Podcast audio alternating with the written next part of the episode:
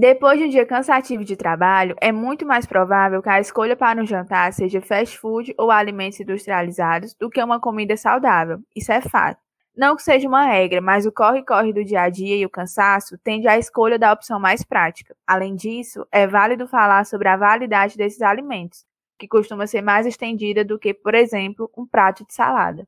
No episódio de hoje, iremos falar sobre um assunto bem mais comum do que a gente pensa, principalmente para a geração atual, que são os alimentos ultraprocessados. O episódio de hoje busca esclarecer dúvidas sobre o tema e ainda levar informações sobre o desenvolvimento desses alimentos. Eu sou Jamile. E eu sou Rafael. E esse é o Engenharia de Quê?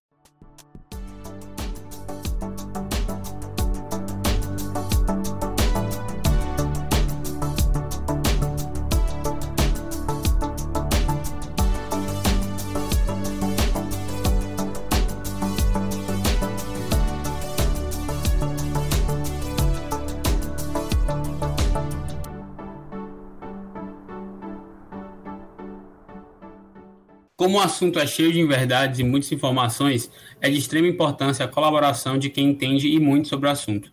Hoje, contamos com a presença da professora Ana Paula Colares, formada em Engenharia de Alimentos pela Universidade Federal do Ceará, mestrado em Tecnologia de Alimentos e doutorado em Biotecnologia. Olá, Ana Paula, tudo bem? Olá, meninos, tudo bem? Como estão? Tudo ótimo. Para iniciar nosso bate-papo, vamos começar com uma pergunta básica. Explica para a gente o que são alimentos ultraprocessados e quais os níveis de processo. Bem, antes da gente falar dos alimentos ultraprocessados, né, é interessante a gente entender que os alimentos, de acordo com o processamento, eles podem ser subdivididos em quatro grupos, que seriam quais? Os alimentos in natura, os minimamente processados, os processados propriamente ditos e ultraprocessados. Então, o que é que vem a ser o alimento in natura? O alimento in natura é aquele alimento, tanto do reino, digamos assim, vegetal quanto animal, que não passa por nenhuma alteração após serem obtidos um exemplo bem clássico de alimento in natura é somente as frutas, né? Um exemplo seria as frutas que passam somente pelo processo de descasque ou uma carne que você comprou, um corte de carne que você comprou no supermercado, que ali você vai querer fazer bifes, pequenas porções. Isso seria um alimento no estado in natura. Os minimamente processados seriam os alimentos in natura, ou seja, aqueles que foram obtidos, né, aí da natureza, tanto de origem animal quanto de origem vegetal, e que passaram por operações, operações essas que visam aí retirar algumas sujidades, retirar aquilo que não faz parte ou que não cabe no processamento. Então, essas operações poderiam ser enquadradas como operações de limpeza, remoção de partes não comestíveis, fracionamento, moagem e aí, no caso, os alimentos minimamente processados, eles não têm a adição de coadjuvantes nesse processo tecnológico, tais como sal, açúcar ou outros né, componentes que poderiam aí alterar a composição desse produto. Então, um exemplo de um alimento minimamente processado seria o arroz integral, que ele passa, né, inicialmente só por um processo de limpeza, depois ele passa por um processo de fracionamento e em seguida ele é ensacado para ser comercializado. Os processados são aqueles fabricados pela indústria com a adição, né, de sal, açúcar e outros, aí a gente já pode considerar outros aditivos, e o acréscimo desses compostos tem justamente a finalidade de quê? De aumentar a vida de prateleira do produto, ou seja, aumentar a validade desse produto e deixar esse alimento atraente do ponto de vista sensorial. Então, os alimentos processados são aqueles que geralmente vão fazer parte ou que vão acompanhar preparações culinárias, ou que são aí considerados ingredientes para outros alimentos, digamos assim. Então, um exemplo de alimento processado seria qual? O milho e a ervilha em conserva, o extrato de tomate, alguns tipos de queijos e outros produtos que sofreram aí, como a gente já comentou, né, o acréscimo desses aditivos, justamente para que eles pudessem se tornar mais atraentes do ponto de vista sensorial, como também eles pudessem ter uma vida de prateleira maior. Já o alimento ultraprocessado, que é o foco aí do nosso podcast, é justamente aquele alimento que tem um excesso de ingredientes de alto valor calórico. como também que tem pode vir a ter o excesso de aditivos. E aí, por consequência disso, esses alimentos ultraprocessados, eles apresentam alta durabilidade, além de serem considerados bastante práticos, versáteis, de não haver tanta necessidade na hora da preparação, quase sempre os alimentos ultraprocessados, eles são convenientes, porque eles já estão prontos para serem consumidos, seja o local de aquisição que você adquirir, ele já vai estar ali pronto para ser consumido. E o alimento ultraprocessado, ele faz uso de vários ingredientes, digamos assim, que são utilizados em grande quantidade para poder chegar o mais próximo da percepção sensorial que o consumidor tem em relação a um produto que viesse a ser preparado de uma forma mais saudável. Exemplo, hoje em dia a gente vê muita questão de hambúrgueres veganos. Mas a maioria desses hambúrgueres veganos, para chegar na percepção sensorial de um hambúrguer de carne, ele vai ter o acréscimo, muitas vezes, de uma alta quantidade de sódio, né, de uma alta quantidade de aditivos, ele vai ter realçadores de sabores, ele vai ter saborizantes. Então, o alimento se torna ultraprocessado, é considerado ultraprocessado, porque a gente faz o acréscimo de muitos ingredientes, digamos assim, com alto valor calórico, alto valor energético, aditivos, e no final, uma coisa que poderia ser saudável, como é o caso do exemplo né, dos hambúrgueres veganos que a gente estava comentando, que deveria ser saudável, ele pode acabar sendo prejudicial à saúde devido à quantidade de compostos que foram adicionados para poder chegar à percepção daquele que é considerado original, que seria um hambúrguer de carne, digamos assim. Mesmo sendo muito presente e inserido no cotidiano, não sabemos de fato a origem desses alimentos. Como foi a criação e por que esses alimentos foram desenvolvidos?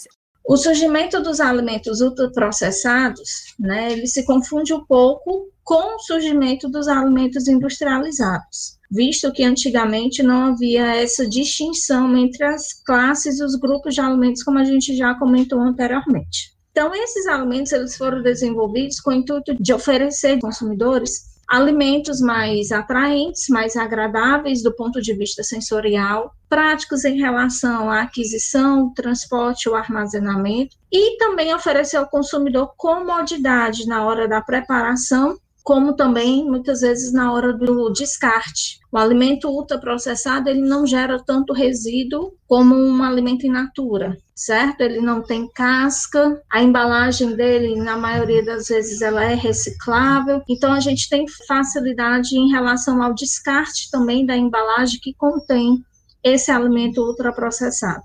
Além disso, né, eles podem vir a ser adquiridos nos mais diversos locais, eles são de fácil aquisição e consumo, e isso confere aí comodidade para o consumidor de uma forma geral. Porém, nos últimos anos, uma maior atenção tem sido dada aos alimentos ultraprocessados, associando com possíveis riscos que ele pode trazer à saúde. Então, o consumo em grande quantidade desses alimentos e numa grande frequência pode trazer riscos à saúde, porque o acúmulo desses componentes que foram utilizados na preparação dos alimentos ultraprocessados, que como a gente já comentou, quase sempre são de são componentes que apresentam um alto valor energético, um alto valor calórico. Isso pode levar, né, o acúmulo desses componentes no organismo pode levar ao desenvolvimento de doenças, principalmente as doenças crônicas não transmissíveis, como diabetes, hipertensão, é, dislipidemias e outras complicações que podem vir a aparecer. Para a sociedade, o que significou e o que significa hoje o desenvolvimento desses alimentos ultraprocessados?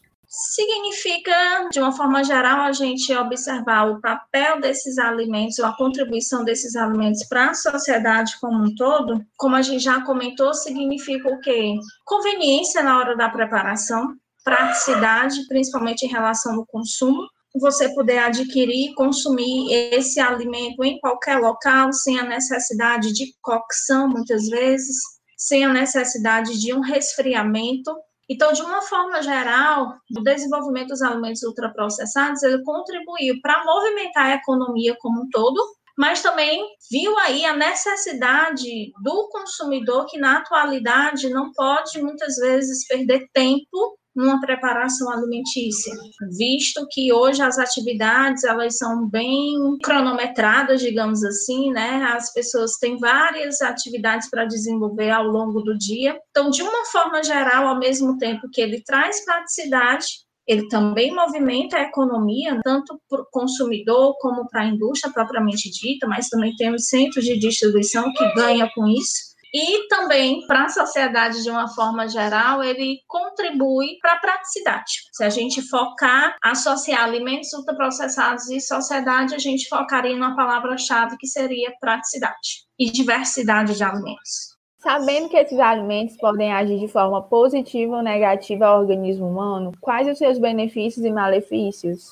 Bom, essa daí é uma polêmica, né, que envolve as diversas áreas que atuam com alimentos. E aí, quando eu falo que atuam, é que estudam alimentos, desde a engenharia de alimentos, como também a nutrição propriamente dita, a farmácia, profissionais da área da saúde, como gastro, endocrinologia, enfim. Então, a gente observa, para que exista né, a produção de alimentos ultraprocessados, existe uma demanda, ou seja, o alimento ultraprocessado ele só é produzido, ele só é comercializado porque existe um público que procura por esses alimentos. Além desse público, a gente tem que observar que há também o lucro para as indústrias que produzem, a movimentação econômica para o país como um todo. E aí é onde a gente observa, né, que associando todas essas áreas, há um consenso geral de que o consumo em grande quantidade de alimentos ultraprocessados pode trazer sérios riscos à saúde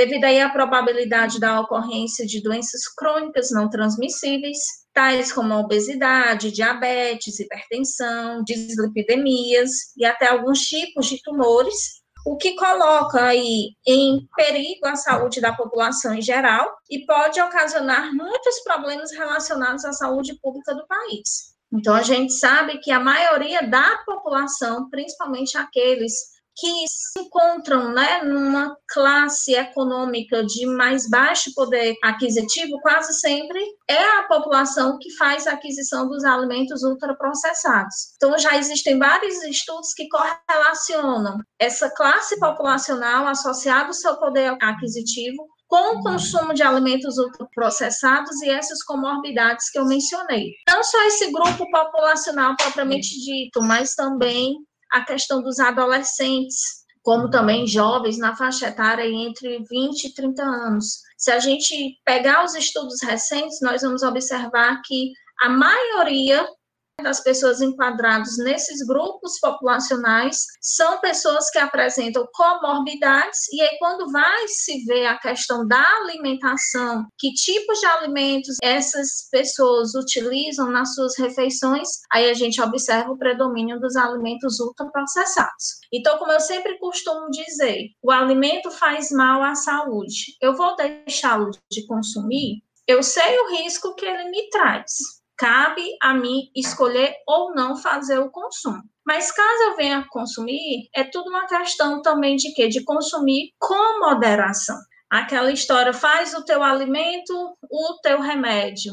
Eu sei que o alimento pode trazer risco à minha saúde, eu sei que o alimento, se consumido em grande quantidade, e frequentemente esse efeito cumulativo dos componentes do alimento pode ocasionar algum dano à minha saúde. Então, falar que há benefício específico ou há um malefício específico fica muito amarrado, fica muito condenador, digamos assim. Mas tudo é a questão do contraponto, né, da moderação que você utiliza em relação ao consumo desses alimentos associado à quantidade e à frequência. Por isso que, na minha percepção, malefício e benefício fica muito difícil da gente falar pontualmente né, dizer que o malefício é X, o benefício é Y. Mas é mais interessante a gente ter a consciência de que o consumo em grande quantidade desses alimentos e repetidamente ou frequentemente pode vir a trazer danos associados à saúde. Atualmente, existe uma forte tendência das pessoas para uma alimentação mais natural. Haja vista que o mercado desses produtos vem crescendo bastante. Nesse caso, seria possível a total exclusão dos alimentos ultraprocessados no nosso dia a dia? Excluir, como a gente já comentou, da dieta, eu posso dizer que aí a pessoa teria que ser muito bem regrada, né? Como a gente fala aqui no Ceará é muita disciplina. Mas o que é que a gente observa? A gente observa que nos últimos anos houve uma crescente, né? A gente observou um aumento em relação à alimentação, sei o quê, mais natural, mais saudável. Mas tudo isso está associado à prática de atividade física e, consequentemente, à mudança na qualidade de vida como um todo. Então, hoje, quando a gente pensa nessa questão da saudabilidade, é um somatório de fatores que vai aí contribuir para uma resposta que o organismo vai apresentar. Então, a gente tem tanto a mudança do hábito alimentar, como também a associação com a prática da atividade física e, consequentemente, o somatório de tudo isso leva aí à qualidade de vida. Porém, se a gente associar o hábito alimentar, né, de alimentos mais naturais, com muitos alimentos que se encontram em supermercados e que são, tem aí a alegação de serem naturais, saudáveis,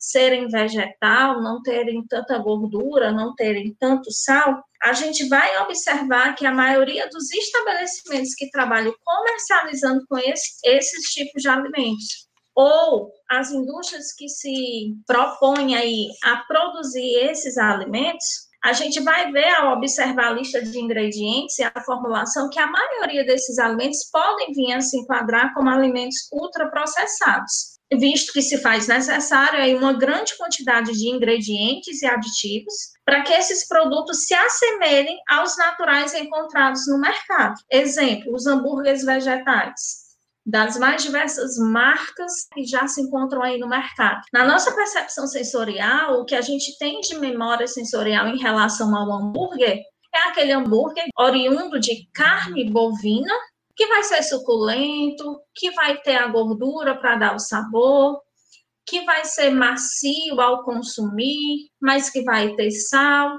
e por aí vai. Então, a indústria que se propõe a elaborar um hambúrguer dito mais saudável, porque na formulação dele eu vou ter ingredientes à base vegetal, muitas vezes ela vai ter que utilizar mais componentes de alta densidade energética, de alto valor calórico, e muitas vezes ela vai ter que fazer uso de muitos mais aditivos para poder chegar nesse perfil sensorial que o consumidor conhece.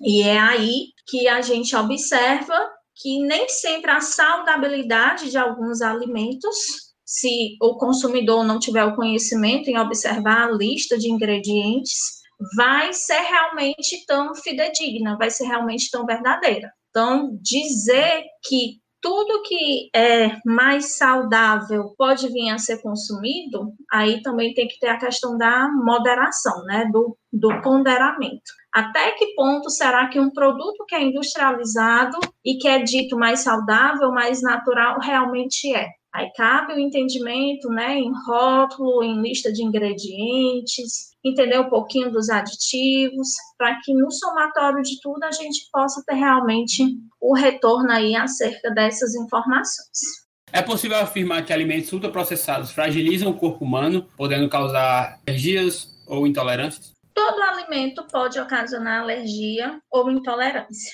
Essa é uma realidade.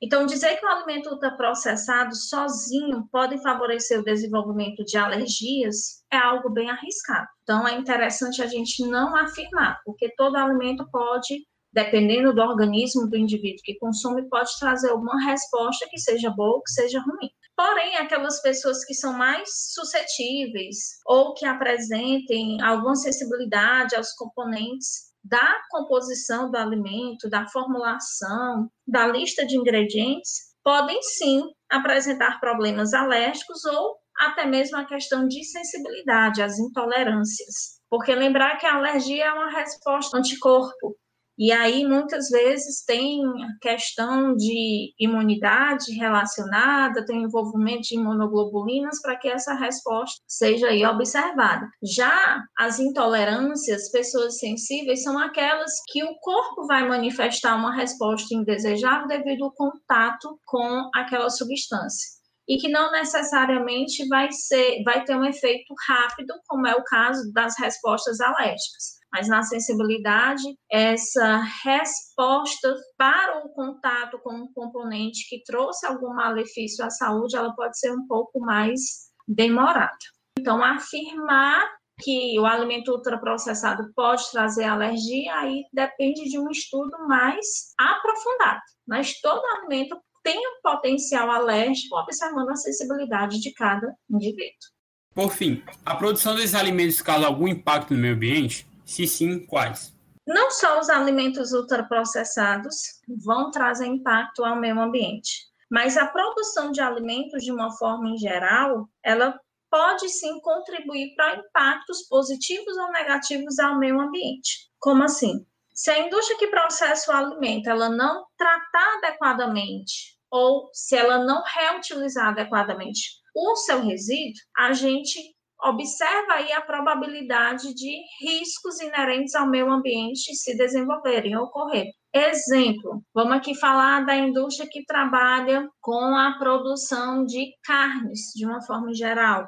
Quando a gente faz o abate do animal, toda a água que é utilizada no processo, ela deve ser destinada a uma estação de tratamento de água e esgoto para que ela possa voltar para o meio ambiente limpa, sem resíduo de gordura, sem resíduo de sangue. As aparas desse processamento, as vísceras, ossos, a gordura, são destinadas a outras indústrias que vão que se reutilizar. Com os ossos, a gente pode fazer aí a farinha de ossos, que é utilizada como fertilizante.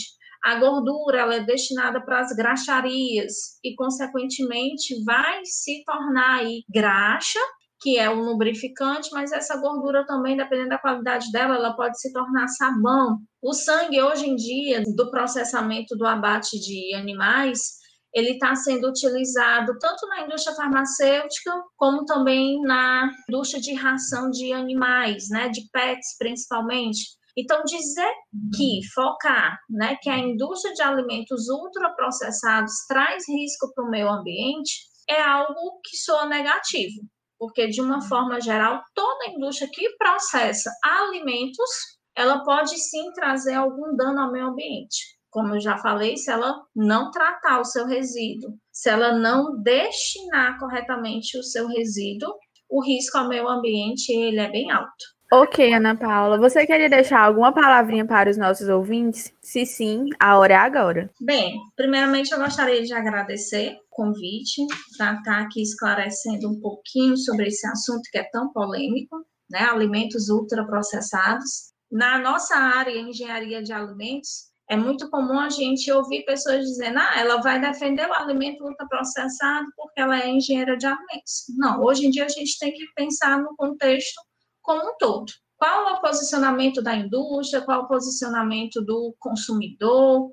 qual a contribuição, digamos assim, desse alimento para a sociedade como um todo, para a economia do país. Então, são vários fatores que fazem com que a indústria de alimentos, né, ela se movimente, ele, ela tem esse, esse andar como intuito de favorecer o desenvolvimento, tá? Tanto do país quanto da população e e daqueles diretamente envolvidos, tá certo? Então, falar de alimentos ultraprocessados é falar de um tema polêmico, porque cada segmento, como foi mencionado, tem o seu ponto de vista, tem a sua defesa, mas é uma área que vem crescendo, visto que existe demanda aí por parte dos consumidores. Então, por que no futuro nós, como engenheiros de alimentos, não pensar num alimento ultraprocessado que possivelmente possa vir a ter um impacto, principalmente em termos de saúde, e aí quando eu falo impacto, um impacto que venha a ser considerado negativo, menor principalmente em termos de, de saúde. Por que não diminuir um pouco a quantidade de aditivos que são utilizados, ou se a gente tomar como exemplos, né, os salgadinhos à base de milho, que foi mencionado lá no início, a gente fazer uso de um corante natural em substituição a um corante sintético, reduzir a quantidade de sódio, enfim, existem várias possibilidades. Essa contribuição que nós, engenheiros de alimentos, damos para a sociedade como um todo. Como colocar no mercado alimentos que promovam a saúde, que tenham a questão da relação custo-benefício também muito bem elucidada, e também ver essa questão do impacto ambiental, como minimizar os impactos da produção desse alimento para que as gerações futuras também possam desfrutar de tudo aquilo que está envolvido no processo.